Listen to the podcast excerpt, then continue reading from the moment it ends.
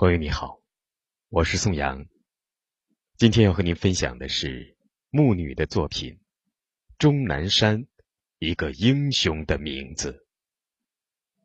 你是大踏步的向着疫情的重灾区走来，你是用八十四岁伟岸的身躯阻挡着一场风暴，一场足以席卷世界的风暴。你为这场黑色的风暴定性为一个可怕的恶魔，它附着在一个人的体内，那条被施了魔咒的血管中所流动的血液，终将会带着另一个人飞往再也回不来的那个世界。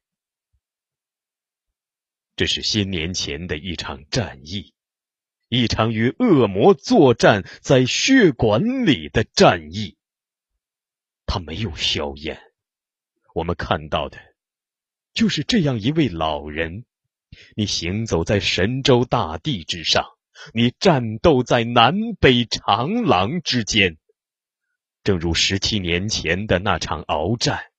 你把大写的人字镌刻在抗击非典的丰碑上，把崇高的医德推向山巅。如今，我们又看到了你，拥挤的动车上，你紧闭双眼。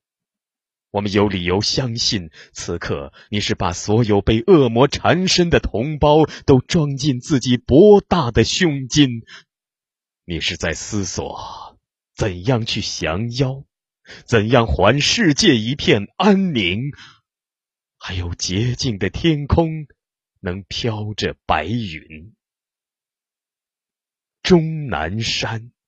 你的每一个角窝里都深深的埋藏着一颗希望的种子，所到之处，这些种子就会开花结果；所到之处，你披风斩浪，所有的恶魔都再无藏身之地。